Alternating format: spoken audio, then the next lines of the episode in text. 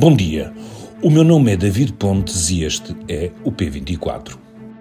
António Costa deu uma entrevista na terça à noite que foi objeto do último episódio deste podcast. E como não poderia deixar de ser, o tema dos professores em greve e as suas reivindicações foram um dos tópicos que mais curiosidade suscitou. No dia seguinte, não havia comentador que não se aventurasse a tentar perceber pelas palavras do Primeiro-Ministro qual poderia vir a ser a posição futura do governo neste conflito. O caso não é para menos. Ao fim de três meses de rondas negociais inconclusivas, que parecem só ter contribuído para um maior afastamento das partes, os sindicatos avançaram para greves. Primeiro o STOP, um sindicato relativamente recente, com um líder carismático e com métodos, no mínimo, pouco ortodoxos greve por tempo indeterminado, feita só a algumas horas letivas, o recurso ao pagamento de assistentes operacionais para paralisarem as escolas e dessa forma impedirem o seu funcionamento, os professores aderiram a esta forma de protestar quase sem sacrifício e juntaram-se na rua, aos milhares, às ações de protesto do STOP. Algo ultrapassados por este ímpeto, os sindicatos tradicionais, filiados na CGTP e na UGT, também tiveram de subir a parada e assim se iniciou em janeiro um mês de paralisações espalhadas pelo país que necessariamente se transformam num pesadelo para alunos e pais e num enorme embaraço para o governo que enfrenta pela primeira vez neste mandato uma forte onda de contestação sindical.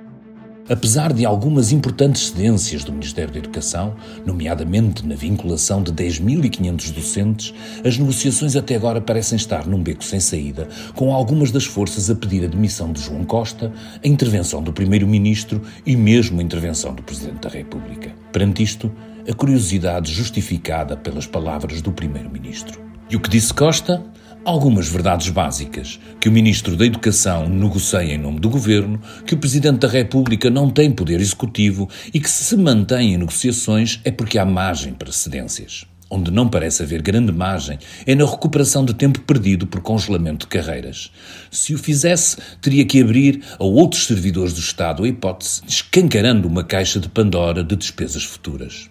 Isto também disse António Costa. Não era bem o que os sindicatos queriam ouvir, ainda por cima depois de terem sofrido no Colégio Arbitral uma recente derrota com o decretar de serviços mínimos para impedir o encerramento das escolas. E se as palavras do Primeiro-Ministro foram ouvidas com alguma expectativa, a decisão do stop de ontem, de acatar ou não os serviços mínimos, também era aguardada com ansiedade de perceber como está e para onde vai a luta dos professores. Será que as greves duram até ao Carnaval, como receia Marcelo Rebelo de Sousa? No episódio de hoje, para falar do estado da educação, temos a jornalista Daniela Carmo, que acompanha estas matérias, à conversa com Ruben Martins. Tenham um bom dia. Viva David!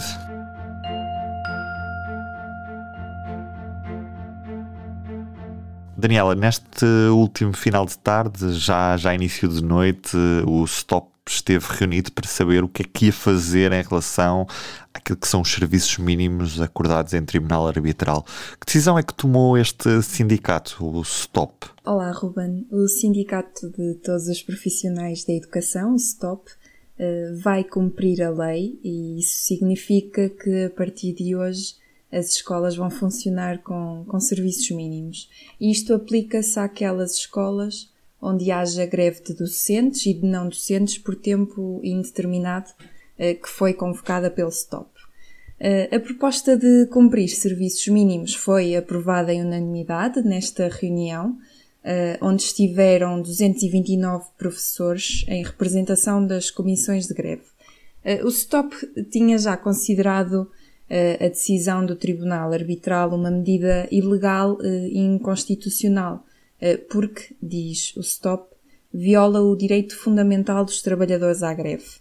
Eh, mas o coordenador André Pestana disse também na reunião que se devem respeitar eh, os serviços mínimos.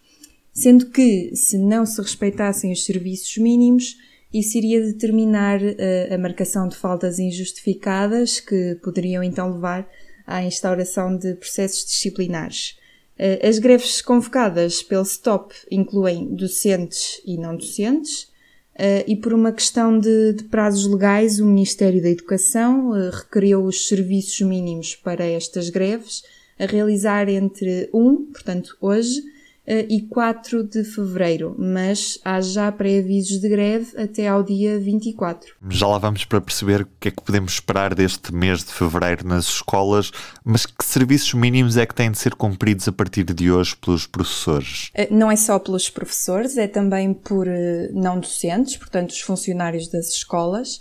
No caso dos professores, os serviços mínimos não abrangem aulas, Portanto, os docentes aqui o que vão ter que garantir são vários tipos de, de apoios, uh, por exemplo, às crianças e alunos com necessidades educativas especiais e também uh, no âmbito dos planos de, de recuperação de aprendizagens. Além disso, o acórdão do Tribunal Arbitral, publicado na, na sexta-feira, diz também que são precisos garantir os apoios terapêuticos prestados nas escolas, e pelos Centros de, de Recursos para a Inclusão.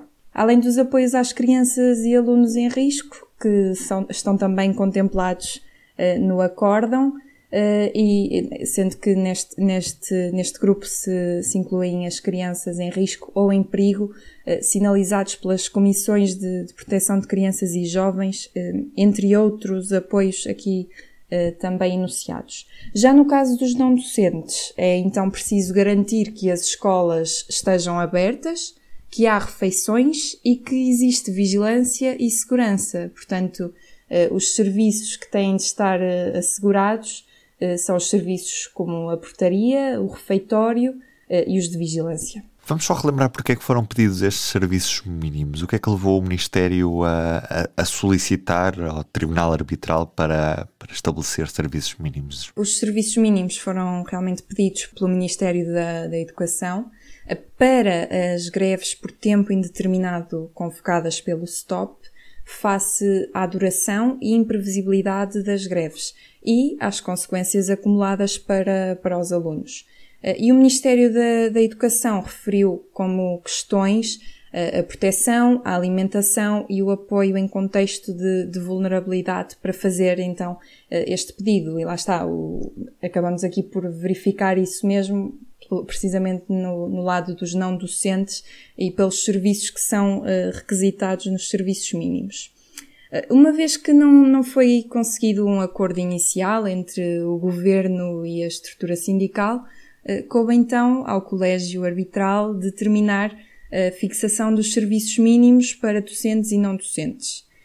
Do acórdão do Tribunal Arbitral consta que não se pode ignorar que existe uma intenção, mais ou menos assumida, de as sucessivas greves que se vêm mantendo se irem manter, ao que tudo indica, e estou a citar, por tempo indeterminado. E uh, o Colégio Arbitral diz que isto poderá então provocar um prejuízo insuportável para o direito de acesso ao ensino e o direito de aprender, sobretudo para os alunos mais carenciados e vulneráveis. Como disseste, a partir desta quarta-feira é necessário cumprir serviços mínimos. Quem fica responsável por distribuir estes serviços são os diretores.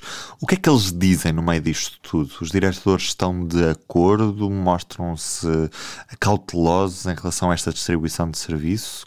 Como é que vai funcionar isto tudo? Os representantes dos diretores escolares fizeram saber, eh, logo na segunda-feira, eh, que dispensavam esta responsabilidade acrescida.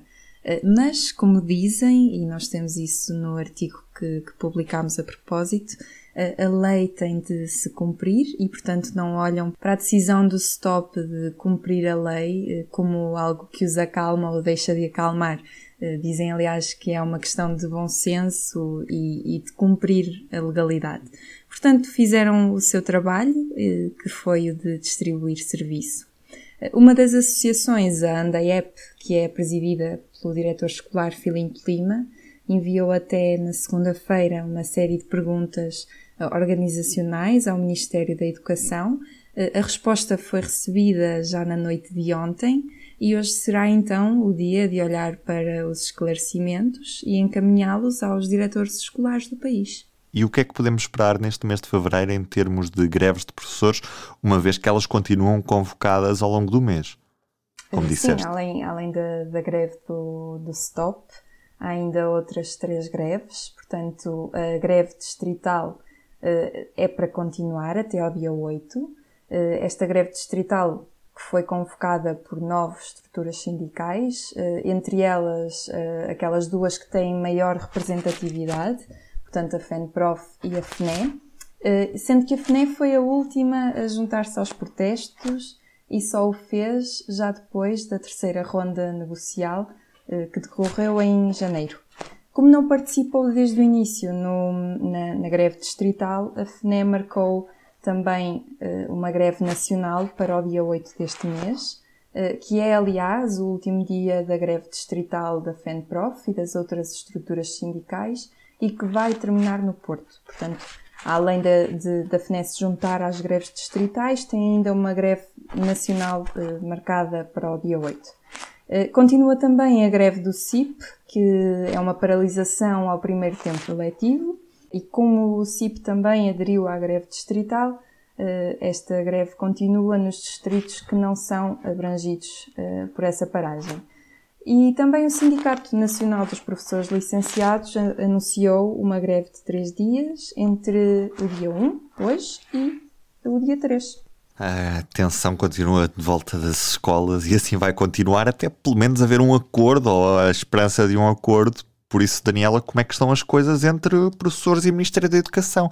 Há alguma espécie de acordo à vista ou o processo negocial continua sem grandes avanços? Acho que saberemos na quinta-feira mais novidades, porque os 12 sindicatos foram convocados novamente pelo Ministério da Educação para uma nova ronda negocial, eh, que é já a quarta ronda, e, portanto, e, desta vez, aliás, as negociações vão ser eh, numa mesa única, como alguns dos sindicatos, entre eles a FENPROF, tinham já pedido à, à tutela, eh, portanto vão-se ali reunir os 12 sindicatos.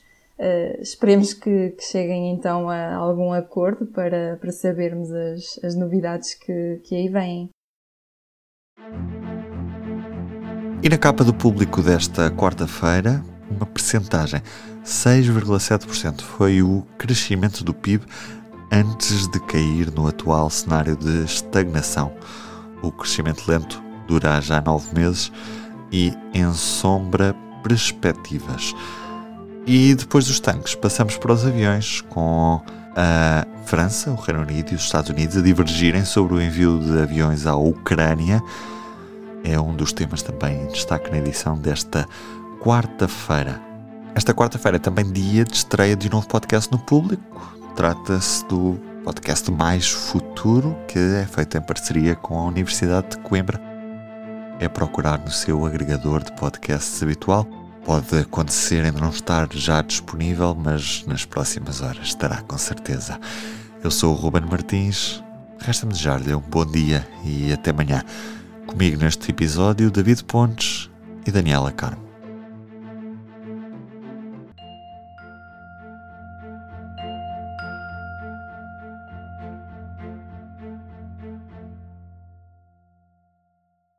O público fica no ouvido.